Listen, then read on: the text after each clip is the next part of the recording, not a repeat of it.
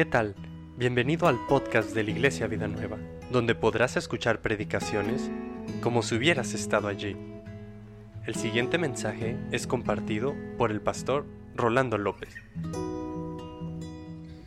Ese es el lugar donde tú y yo pertenecemos. Es el lugar donde estamos completos en su presencia. Es justo ahí donde empieza toda la historia de nuestra vida. Y esta noche, sin lugar a dudas, Dios estará abriendo otro panorama para nosotros, gracias. Mostrándonos cosas más grandes, a dónde desea dirigirnos, qué espera de nosotros. Prácticamente estamos concluyendo el primer mes del año. Y contra todo pronóstico, el Señor nos ha mantenido de pie. Seguimos en la senda. Las cosas no han sido fáciles, ¿verdad? Pero el Señor dijo, no te dejaré, no te abandonaré. Nunca dijo, estarás exento de adversidades, de dificultades, de conflictos, no. Pero lo que sí te prometió y lo que a mí me prometió es, yo estaré contigo. Y eso es lo que más me fortalece. Porque sé que aunque a veces parezco que estoy solo, pero nunca a solas, Él está conmigo. Y de esa manera debes ver la vida. Probablemente tú digas, estoy solo físicamente, lo que podemos contemplar, pero jamás a solas, porque el Señor dijo, no te fallaré, contigo estaré. Qué grato. Así que hoy, al terminar esta semana, es el principio de escuchar cosas nuevas. Yo, yo vengo hoy, o vine hoy, primero, a derramar mi corazón en adoración a Dios por gratitud, a tener un encuentro con Él. Y sé que cuando le buscamos, Él genuinamente se dejará encontrar. Y cuando se encuentra Él, entonces hablará nuestro corazón. Será a través de, su espíritu, profecía, palabra o a través de la predicación. Así que hoy Dios tiene algo reservado para ti y para mí. Vamos a escuchar a nuestro hermano Adrián, que hoy estará compartiendo el consejo de la palabra de Dios. Adelante. Muchas gracias. Hola, buenas noches. Muchos decían, antes de que terminara el mes, decían, ya que termine el mes, ¿verdad? Entonces, por todos lados, muchos que parecía cuesta arriba y ha sido un comienzo difícil para, para muchos. Fue una quincena larga para otros, entonces así como, ah, ya que llegue, ya que llegue el fin de mes, ¿verdad? Muy bien. El día, el día de hoy vamos a, a hablar acerca de dejar para avanzar. No se puede avanzar si no dejamos. Y Dios está constantemente queriendo que su cuerpo, su iglesia, su novia, su, o sea, lo que Él es en todo, avance. Que no se detenga, que no se, que no se estanque. ¿Sí? Que, que, no, que, no, que no se estanque, pues. Entonces, este, antes de, entrar a, leer los versículos que, que necesitamos leer, este, quiero platicarles algo de cuando yo me entregué a, a, Cristo, Dios comenzó a tambor batiente en mi vida. Este, una cosa y luego la otra. Y, y, y, y, así fue, o sea, fue así como, como revolucionado. Yo no entendía qué, estaba, qué, qué era lo que estaba pasando en, en mi vida, ¿verdad? Y este, un día se acerca después de un servicio, de, habíamos los, el grupo de jóvenes, habíamos este, pues puesto en escena una pequeña obra este, para Semana Santa. Y, este, y pues este, yo estuve ahí este, en, en, esa obra. Y cuando bajé de, cuando ya terminó todo y pues este, la plática y demás, este, se acercó una persona este, este, conmigo y me dijo, oye, te habla, te habla la hermana fulana. Yo tenía poco en la congregación, no tenía mucho tiempo, pero era de esas hermanas que hay en todas las congregaciones, de esas hermanas consagradas, que siempre están doblando su rodilla, que están orando, que tienen años en, en, en Dios y que dices tú, pues ¿qué me quiere decir la hermana? ¿no? ¿Qué, ¿Qué, me va a decir este, la, la hermana? Y, y, pues ya me acerqué a ella, no la, o sea, sabía de ella, pero no la, no la había tratado. Y este, me dijo, ¿sabes qué? Este, Dios me dijo que te dijera que tú necesitas venir a trabajar conmigo. Y ella era la directora de un colegio, así como el que tiene este centro cristiano. Era un colegio cristiano. Y me dijo, ¿sabes qué? Me dijo que tú eras el indicado. Nos quedamos sin maestro de sexto año y, y que tú eres el indicado. Y yo dije, oh, sí, había en la, en la secundaria había enseñado a gente, a obreros a leer y a escribir. Pero después de eso ya no había yo enseñado, enseñado nada más, ¿verdad? Entonces, para mí fue, este, pues, impactante. Dije, híjole, ¿ahora qué hago, no? Y pues obviamente corrí con el pastor. Y dije, oye, me dijo la hermana, me dijo esto y el otro y aquello, y ¿cómo ves? Pues, ¿tú quieres? Pues sí, pues órale, éntrale, ¿verdad? Entonces comencé a, a trabajar con ellos, pues, pero a lo que voy es que yo ni sabía que era que Dios te hablara.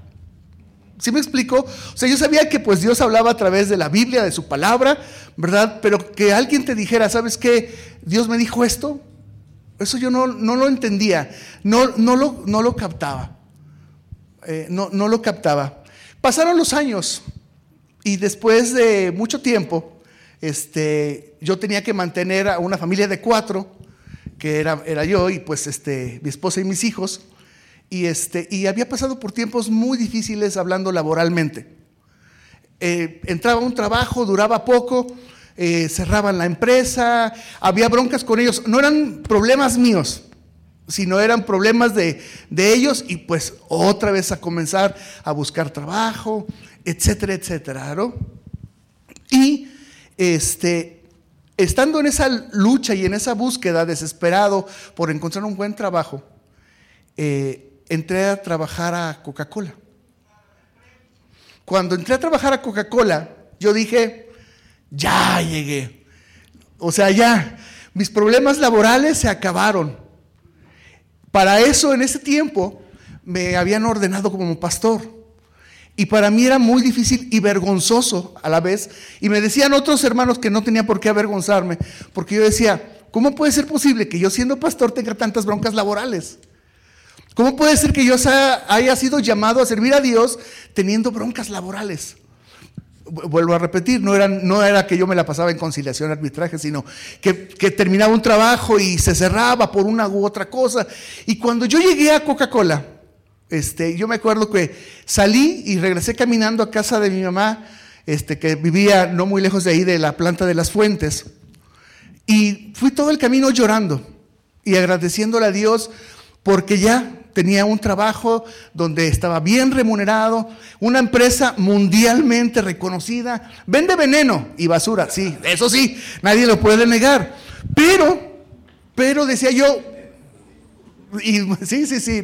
O sea, algo grave, ¿no? No, no venden, no venden este, alimento, ¿no? Venden algo ahí, pues total. El punto es que, este, que ya, yo dije ya, ya la hice, ya estoy.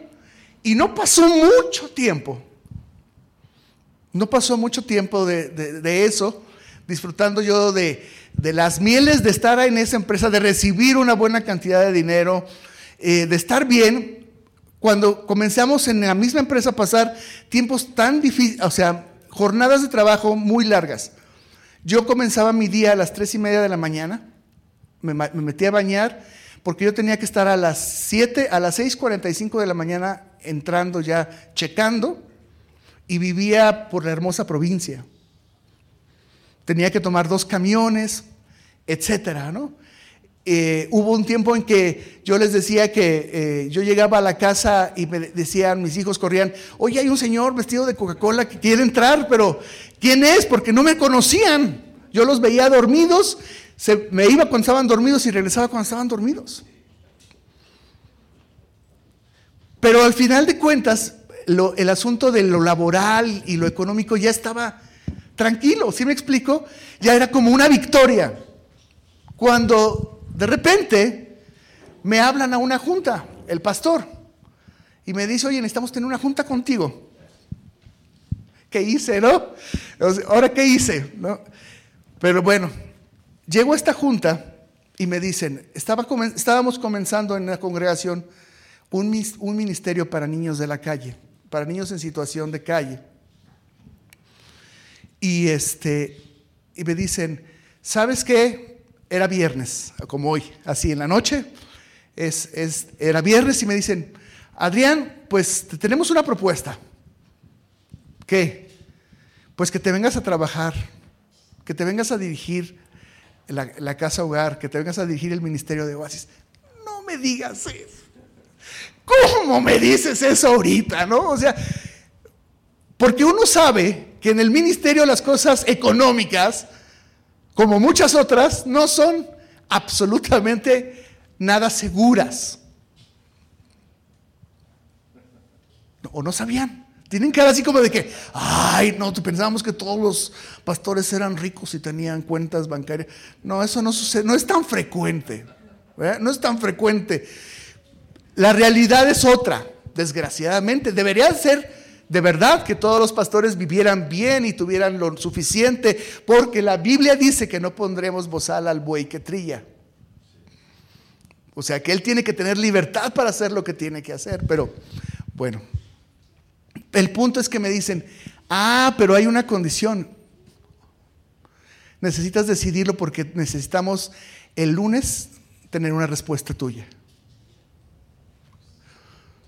Llegué a casa y obviamente, oye, ¿cómo ves? Pues como tú quieras. No era mucho, no me alentaba mucho esa respuesta. Después busqué a mi mamá y le dije, oye, ¿cómo ves? Y me dijo mi mamá, pues tú le has dicho a Dios que lo quieres servir. Sí. Pues entonces, pero, pero estamos así, las cosas van así. Bueno, vamos a abrir la Biblia en Génesis capítulo 12, versículo 1. Génesis 12, versículo 1, nos habla del llamamiento de Abraham. ¿Cómo conocemos a Abraham? Como el padre de la fe. Nuestro padre Abraham. Me encantaba aquel canto, ¿verdad? Nuestro padre Abraham. ¿No? Es un canto viejísimo, pero era muy padre. Y hacer toda la mímica y todo, muy, muy bonito, muy bonitos tiempos, ¿verdad? Pero Aquí tenemos en el, en el capítulo 12, este, tenemos el llamamiento de Abraham, ¿verdad? Dice, pero Jehová había dicho a Abraham, vete de tu tierra y de tu parentela y de la casa de tu padre a la tierra que te mostraré. Y haré, de ti una nación grande y bendeciré y engrandeceré tu nombre y serás bendición. Bendeciré a los que te bendijeren, y a los que te maldijeren maldeciré, y serán benditas en ti todas las familias de la tierra. Más adelante en el versículo 7 dice, y apareció Jehová a Abraham y le dijo, a tu descendencia daré esta tierra. Y edificó allí un altar a Jehová, quien le había aparecido. ¿Sí? Y podemos leer todo el relato. Abraham tenía 75 años cuando le dijeron esto, cuando Dios le, le llama. Se llamaba Abraham, Padre enaltecido. Eso era lo que significaba su nombre. 24 años después, 24 años después, cuando tenía 99 años, ¿sí? Dios se vuelve a, encontrar con Abraham y le cambia el nombre. ¿Recuerdan? Y le puso a Abraham, padre de multitud. 24 años después. Bueno, pues Abraham inicia la lista de hombres y mujeres que a través de la historia han sido llamados para instrumentar humanamente el plan redentor de Dios.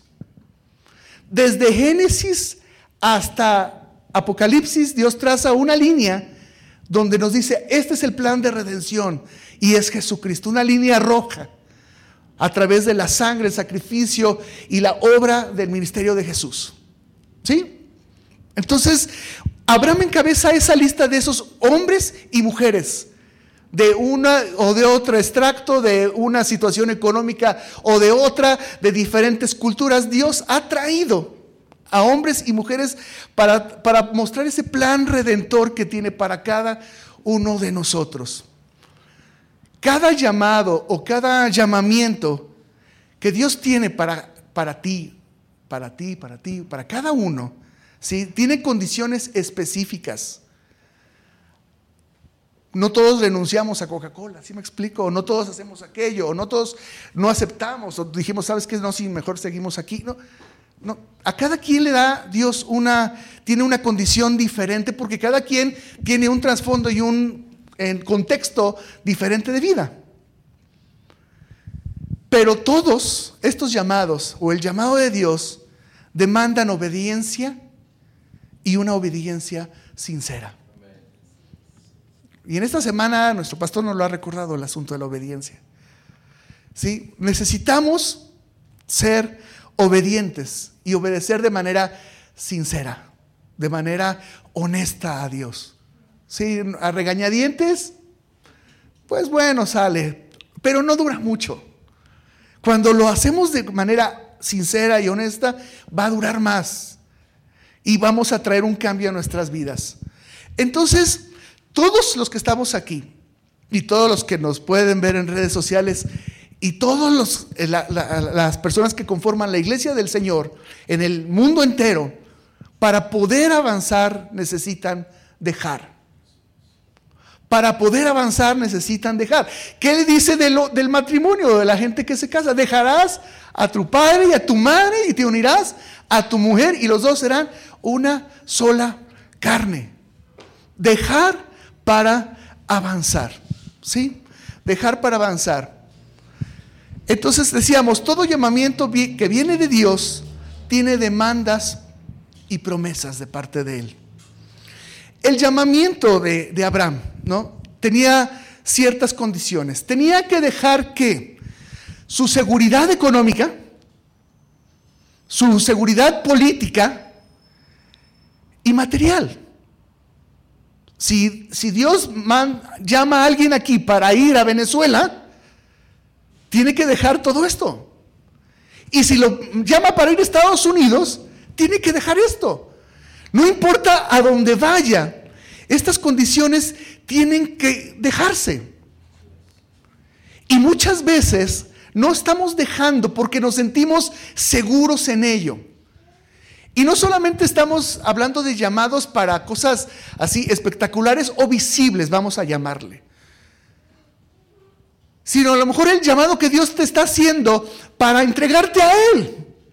Necesita que dejes lo que hasta el día de hoy te ha proporcionado seguridad, el entorno que hasta el día de hoy te ha proporcionado estabilidad.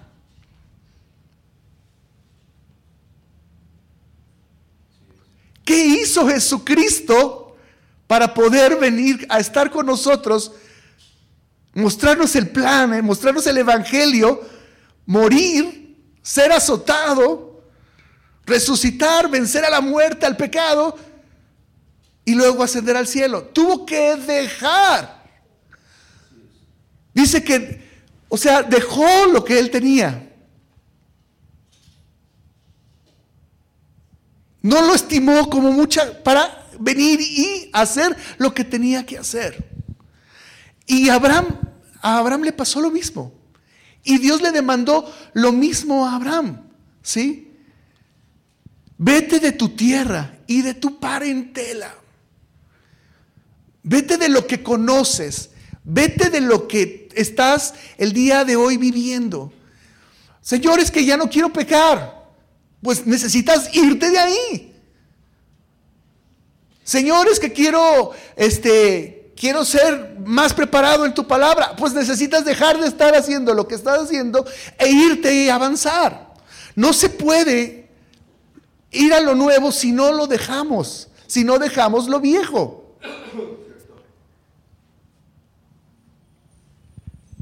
La, la seguridad e- económica, política y material. ¿Cuántos a veces estamos llenos de tiliches en- físicamente en la casa? A veces es, es terriblemente triste que a veces un florero nos da seguridad. Porque así somos los seres humanos. El día que llegas y no ves tu florero blanco que te regaló tu abuelita de la kermés, no. Es que ¿dónde está el florero? Y, se arma todo un San Quintín en la casa porque ya no está mi florero blanco que me dio mi abuelita en la kermés aquella.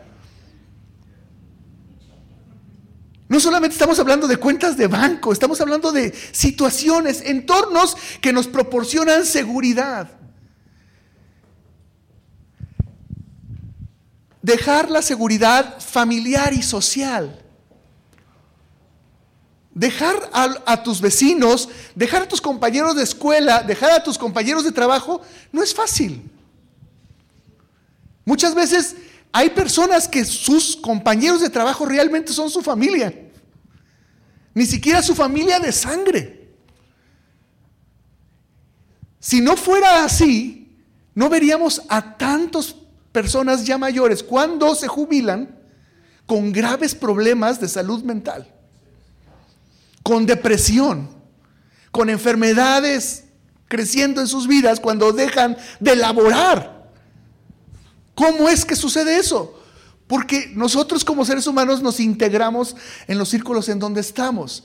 Y eso nos va dando seguridad, nos va dando ánimo, nos da identidad. Necesitamos, pues dice, dejar la seguridad familiar y social. ¿Cuántas veces hemos visto personas que por circunstancias de la vida, de estar aquí, pasan a este nivel económico y a veces termina separada la familia, divorciados, este, todos desgregados. ¿Por qué? Porque socialmente ya no podemos ir al restaurante fulano donde nos veían comprar, al, al supermercado fulano, y ahora pues tengo que ir a la paca de la ropa. Digo, no está mal. Digo, bueno, en estas fechas sí es importante checar la ropa usada, por con todo, y siempre lo ha sido, no nada más ahora con el coronavirus, ¿verdad? Pero siempre es importante. Hay gente que yo no me pongo algo nuevo si no lo lavo, porque yo no sé quién se lo puso, pero sobre todo porque el almidón me causa así escosor en mi piel, ¿no? Pero bueno, este, nada que ver eso, ¿no? Entonces,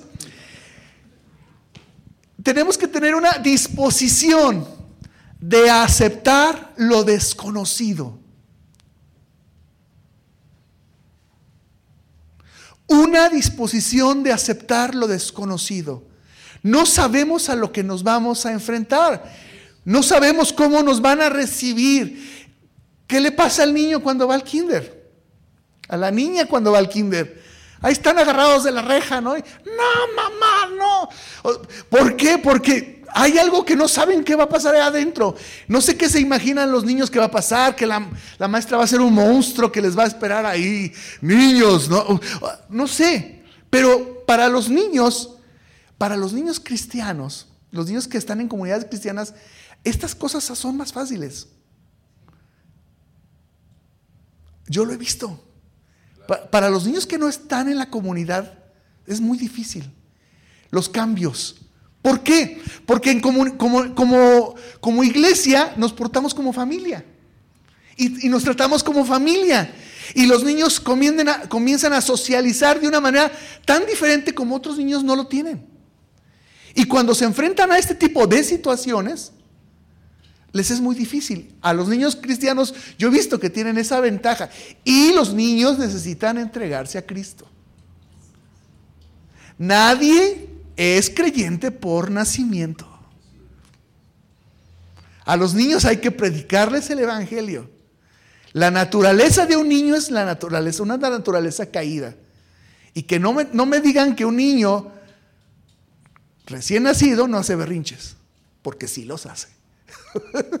y eso es una muestra de que el niño tiene una naturaleza caída y que necesita cuando, mientras que va creciendo que se le hable de la palabra. Es más, desde que está en el vientre hay que hablarles de la palabra a los niños porque lo necesitan. O si alguien me dice, ay, pero ¿cómo en el vientre? Bueno, ¿y, Juan el Bautista? ¿Qué fue lo que hizo cuando se apareció la otra embarazada con la otra embarazada que eran primas? ¿Qué sucedió con el bebé? Brincó. Los bebés aún en el vientre son perciben las cosas de afuera. Entonces, una disposición a aceptar lo desconocido. Entonces, el llamamiento tiene condiciones. Dejar nuestra seguridad económica, política, material, dejar la seguridad familiar y social, disposición a aceptar lo desconocido. Pero ¿qué creen? El llamamiento de Abraham como el de todos los hombres y mujeres que Dios llama, ha llamado y seguirá llamando porque sigue queriendo mostrar el plan redentor a la humanidad, tiene promesas. Tiene promesas. ¿Sí? O sea, Dios no te manda la guerra sin fusil. Te manda la guerra y te da fusil. Entonces, ¿qué nos dice el versículo 2 y 3. Y haré de ti una nación grande. ¿Sí? Y haré de ti una nación grande y te bendeciré y engrandeceré tu nombre y serás bendición. Y serás bendición. Bendición de reconocimiento personal. Bendición, ¿sí? de reconocimiento personal. Engrandeceré tu nombre.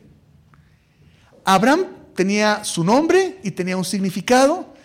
Cuando acepta el llamado de Dios y cuando comienza a caminar con él y cuando se, hasta se circuncidó a los 99 años para demostrar el pacto con Dios, que es cuando le cambia el nombre a Abraham, le dio un reconocimiento. Abraham tenía fama donde estaba, ¿cierto o no? ¿Era conocido por sus vecinos? Sí, claro. Tenía, claro que tenía. Tenía bienes, tenía vacas, tenía cosas. Era reconocido.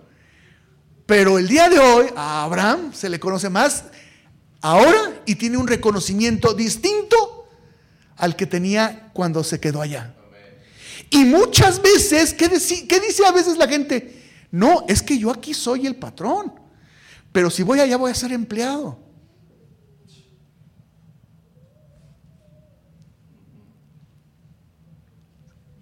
Yo he escuchado esa frase.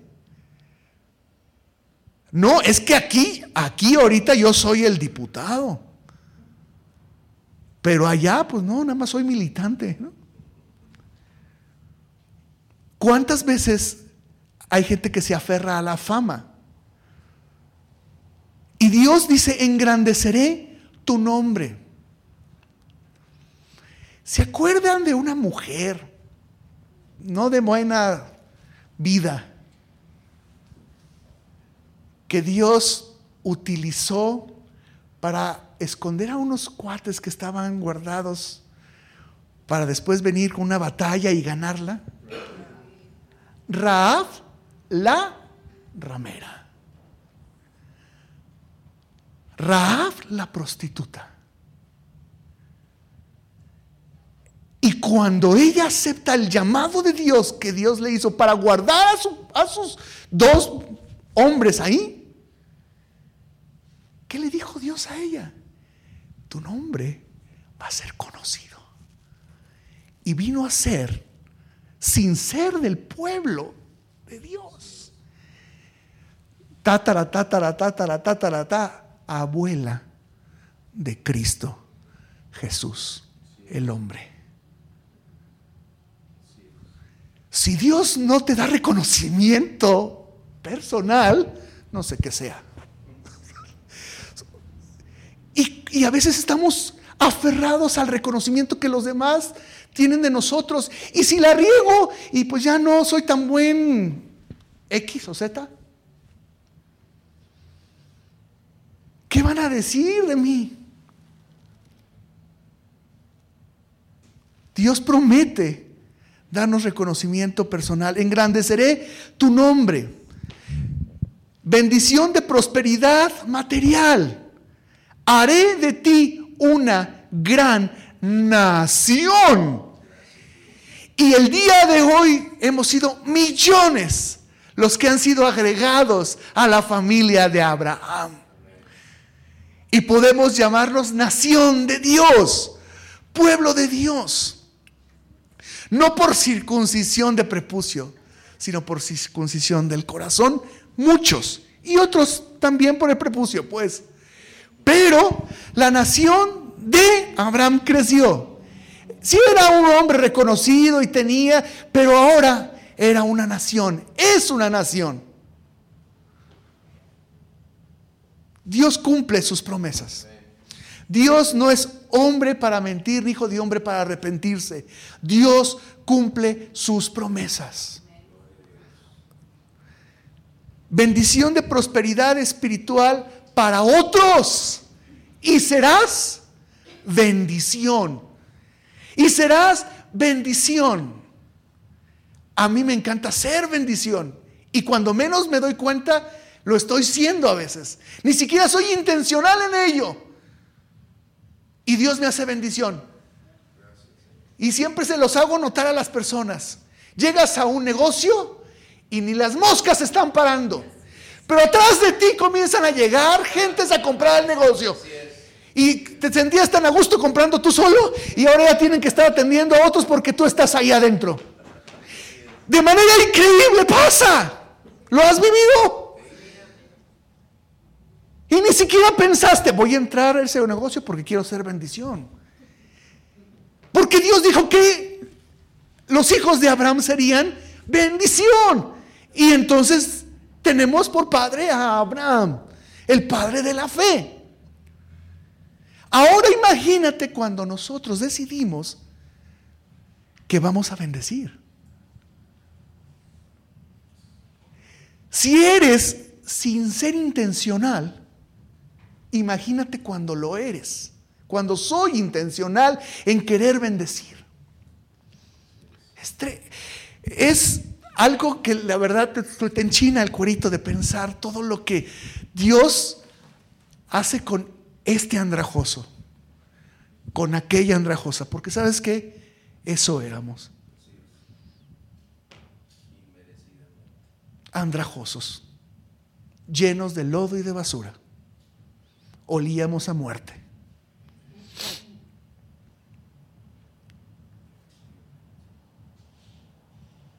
Nadie hubiera aceptado a Cristo Jesús como Señor y Salvador si en ese instante maravilloso que Dios dijo, abre su corazón.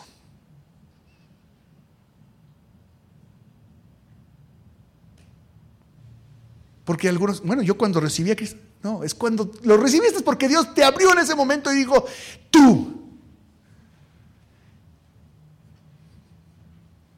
Cuando hablamos de la predestinación, muchos dicen, no, pues que Dios es injusto, es que ¿por qué no todos y nada más unos y no todos? Oye, pero me tocó a mí, entonces, pues gracias Dios. ¿Por qué no el de al lado? Es Dios.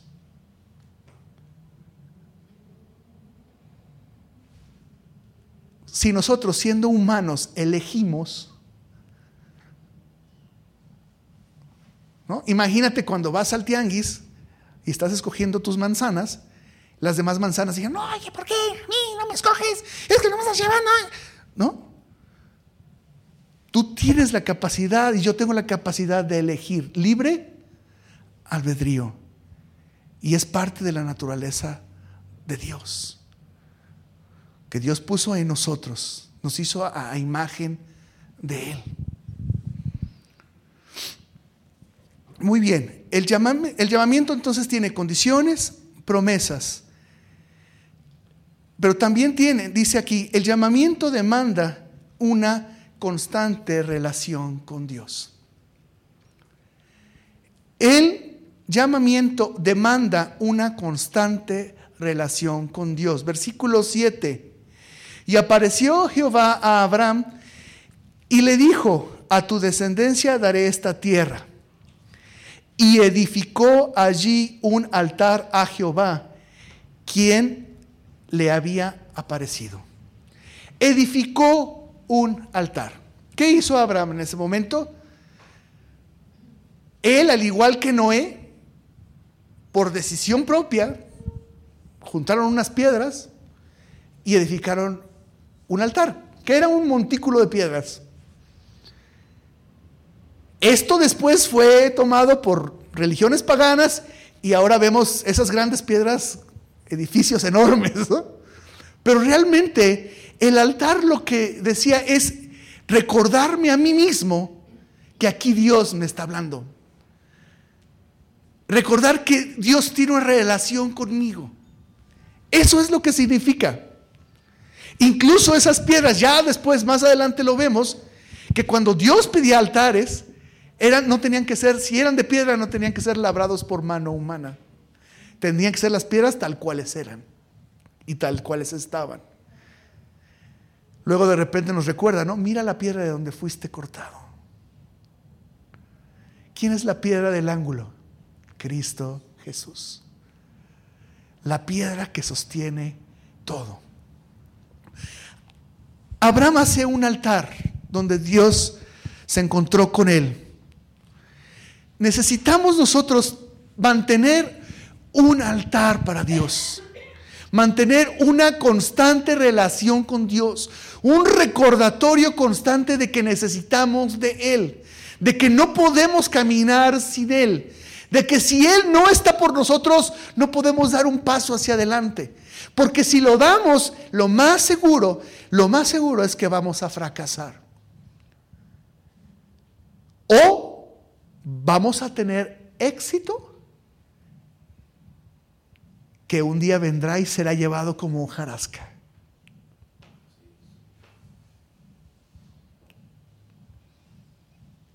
La Biblia nos anima, la, palabra de Dios nos anima a guardar nuestra, a cuidar nuestra salvación con temor y temblor. Porque es algo hermoso, precioso,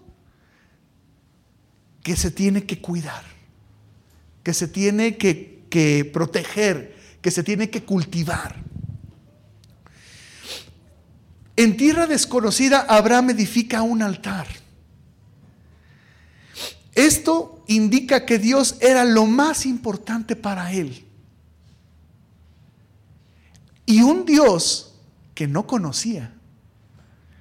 Un Dios que conoció y comenzó a conocer. Con este encuentro, porque Abraham estaba perdido en su idolatría.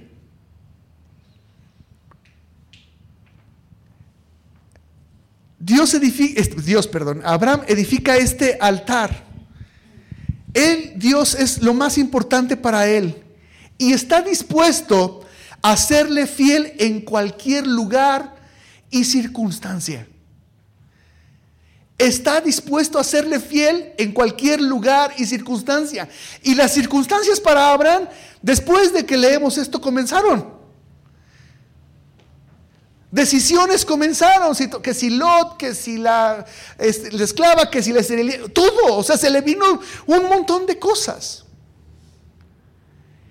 Y como les dije, 24 años después, se practica la circuncisión a los 99 años. ¿Qué significaba esto? Esto significaba que él estaba dispuesto a serle fiel a Dios en cualquier circunstancia. ¿Qué me está pidiendo Dios? Que me quite este este pellejo, me lo quito. ¿Qué me está pidiendo Dios? Que me quite esto, me lo quito. Y hombres y mujeres de Dios a lo largo de la escritura y a lo largo de la historia hemos visto que, que si Dios les pide algo, se lo quitan. Porque esa relación debe mantenerse de manera constante. Constante. Erigir un altar a Dios lo puedes elegir en tu carro, en tu casa, en tu trabajo, en la carretera, en todo lugar. Sí, claro que sí. En cualquier lugar puedes encontrarte con Dios. Pero si tienes un lugar especial, en algún lugar, en un parque, en tu casa, especial, pues manténlo. Pero aún así, el día que te digan que hay que moverse de ahí, te mueves, porque el altar no es Dios. Es un recordatorio. Solamente. No es Dios. Necesitamos mantener esa relación constante con Dios.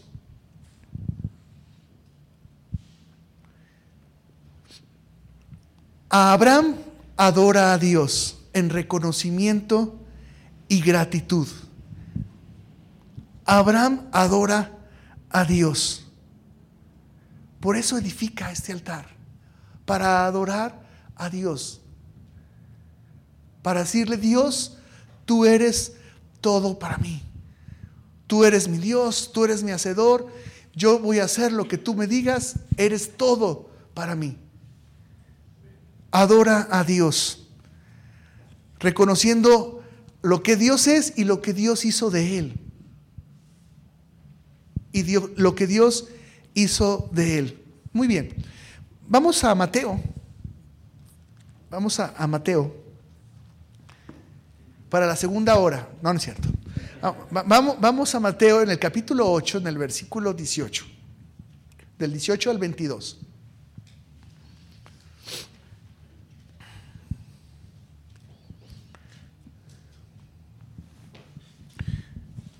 ¿Ya lo tenemos ahí? Dice, viéndose Jesús rodeado de mucha gente, mandó pasar al otro lado. Y vino un escriba y le dijo, Maestro, te seguiré a donde quiera que vayas.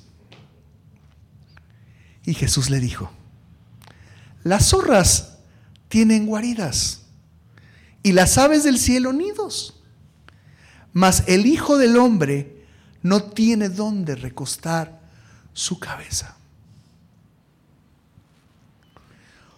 Otro de sus discípulos le dijo, Señor, permíteme que vaya primero y entierre a mi padre. Jesús le dijo, sígueme, deja que los muertos entierren a sus muertos.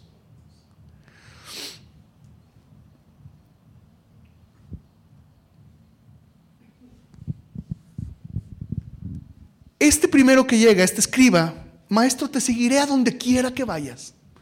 A donde tú vayas, yo voy. Que, que Jerusalén, Jerusalén. Que Samaria, Samaria. Que ah, yo voy contigo. A donde sea. Y Jesús le dice, estos animales tienen donde guarecerse. Yo no tengo ni siquiera donde poner mi cabeza en la noche cuando me duerma. ¿Por qué esta respuesta de Cristo?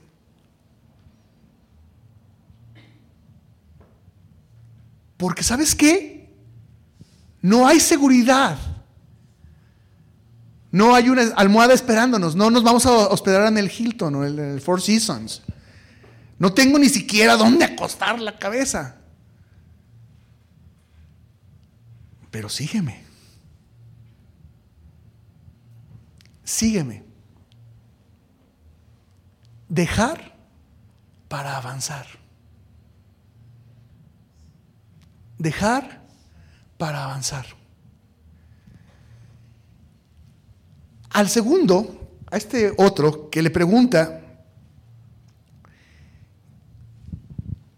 se me hace, la respuesta de Cristo se me hace muy, muy gruesa,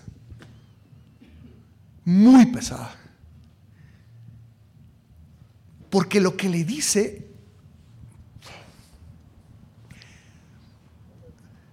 nos muestra lo, lo, negro y lo brillante. No, no, blanco. Lo, lo, lo, brillante, lo grandioso. Porque le contesta, permite, dice, permíteme que vaya primero y entierre a mi padre. A su padre terrenal. Y le dice Jesús, sígueme, sígueme, deja que los muertos entierren a sus muertos.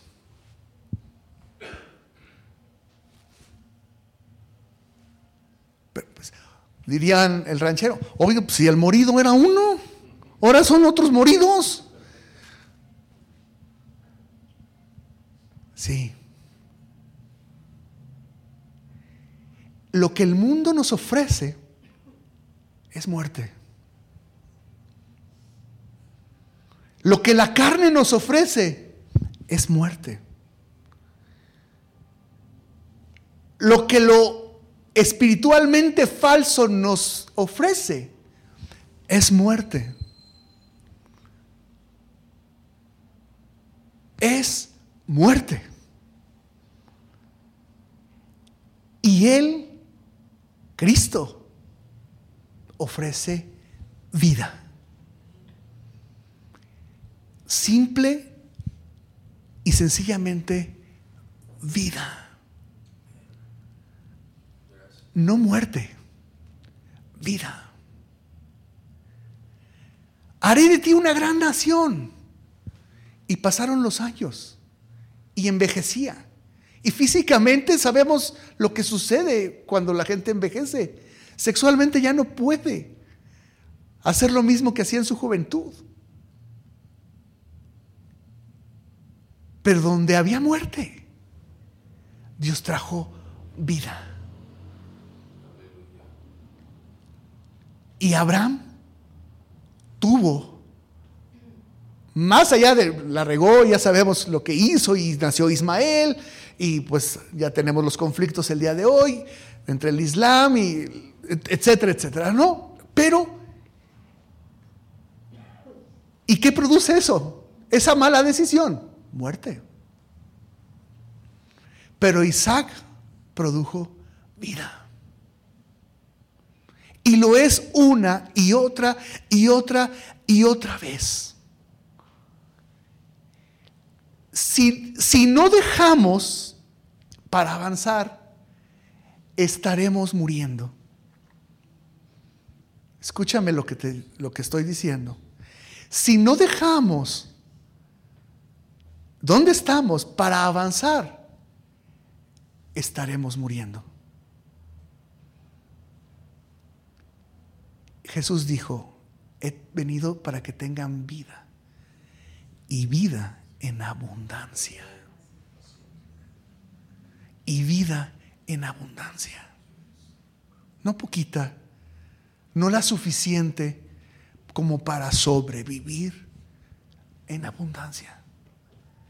En abundancia. Abraham aceptó las condiciones y las promesas de Dios y por lo tanto llegó a ser bendición para toda la humanidad a través de los tiempos. El día de hoy sigue siendo bendición. Y tú y yo, si Jesús es nuestro Señor y Salvador,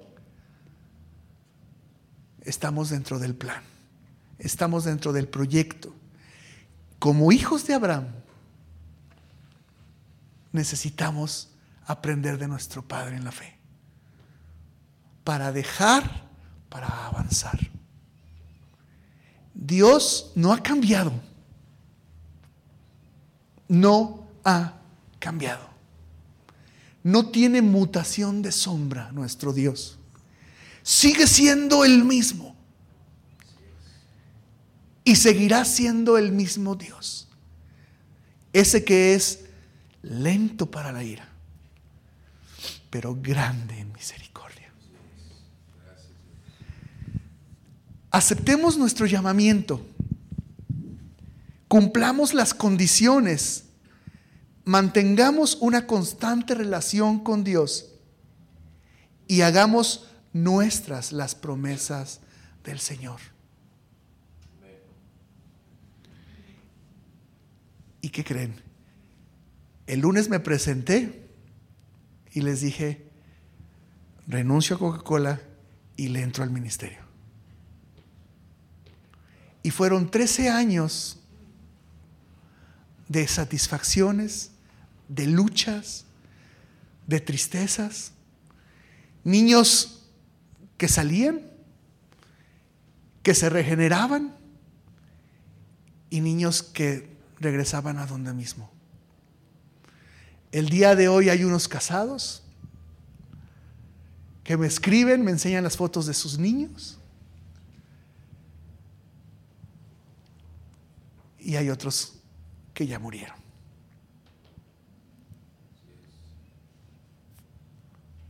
Dios quiere que cada uno de nosotros aceptemos el llamado. Y no es un llamado, no es un único llamado. No es una sola cosa y ya. Hay veces, muchas, en la mayoría de las vidas, Dios quiere cambiar muchas cosas y llamarnos de una cosa para otra y después para otra. Porque Dios no es, es el mismo, pero no es aburrido, ni repetitivo, ni gris.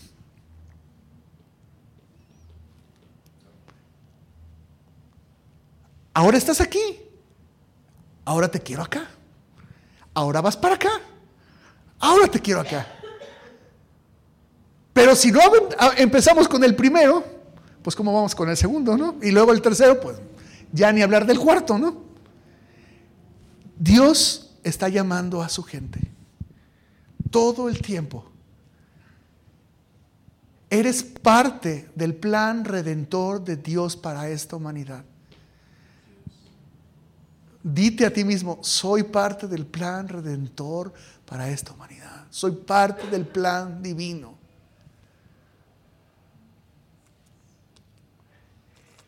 Yo no estoy tan de acuerdo con el asunto de que nadie es indispensable.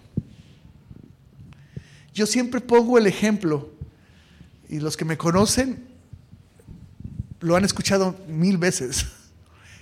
Siempre les digo que un caldo, una sopa de verduras, se puede hacer a lo mejor sin jitomate, a lo mejor sin zanahoria, a lo mejor sin brócoli, o a lo mejor sin y cambia y se va a hacer el caldo. Tú eres único e irrepetible. Dios va a hacer avanzar las cosas, sí, conmigo o sin mí. Pero cuando avance aquello, no va a tener lo que yo pude haber aportado ahí. Lo que Dios me dio exclusivamente a mí para poner en ese caldo.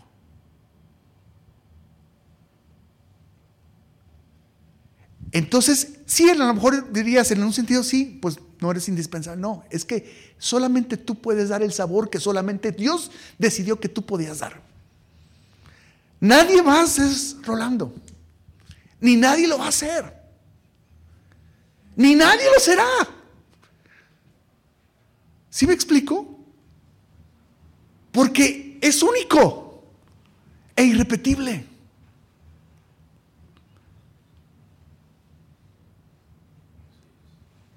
Y cada uno de nosotros así es.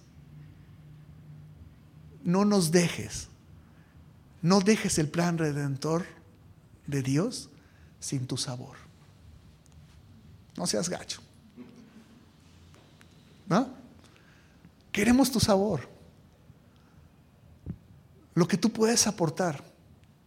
Es lo único. Es, eres el único que puede hacerlo. Amén. Muy bien. Vamos a orar. ¿Oramos? ¿Sí? Vamos a ponernos de pie.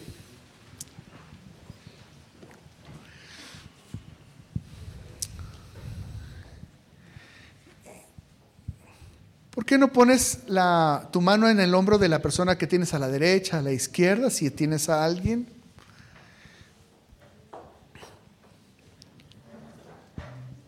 ¿Y por qué no oras? Padre, en el nombre de Cristo Jesús, bendice a mi hermano, a mi hermana, que, que pueda dejar lo que tenga que dejar para avanzar. Al escuchar tu llamado, Señor, que él, ella pueda, Señor, escucharte a ti, Señor.